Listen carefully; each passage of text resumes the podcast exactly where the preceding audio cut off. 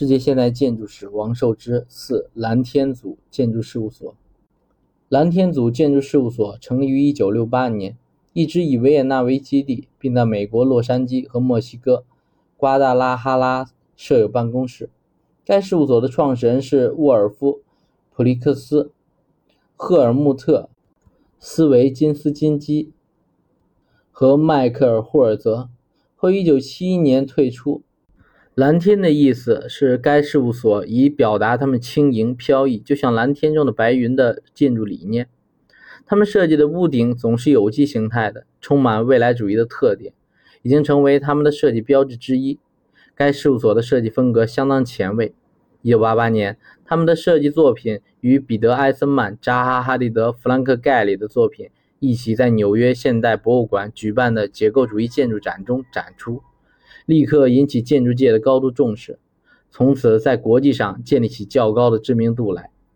一九九四年，蓝天组完成了荷兰格罗尼根博物馆的设计，成为结构主义建筑的一个典型例子。在这里，所有传统建筑的原则和结构都被打碎了。例如，墙已经完全不是传统中空间分隔因素的概念，墙可以是墙，也可以是顶棚，还可以是地板，甚至是窗户。用普里克斯自己的话来说，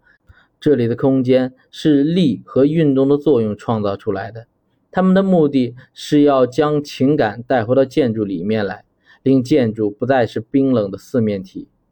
二零零七年建成的 BMW 公司世界总部位于德国慕尼黑市，是 BMW 公司展示最新产品的展览中心、分销中心以及顾客互动中心。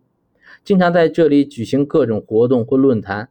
在建筑顶部安装有800千瓦的太阳能发电板，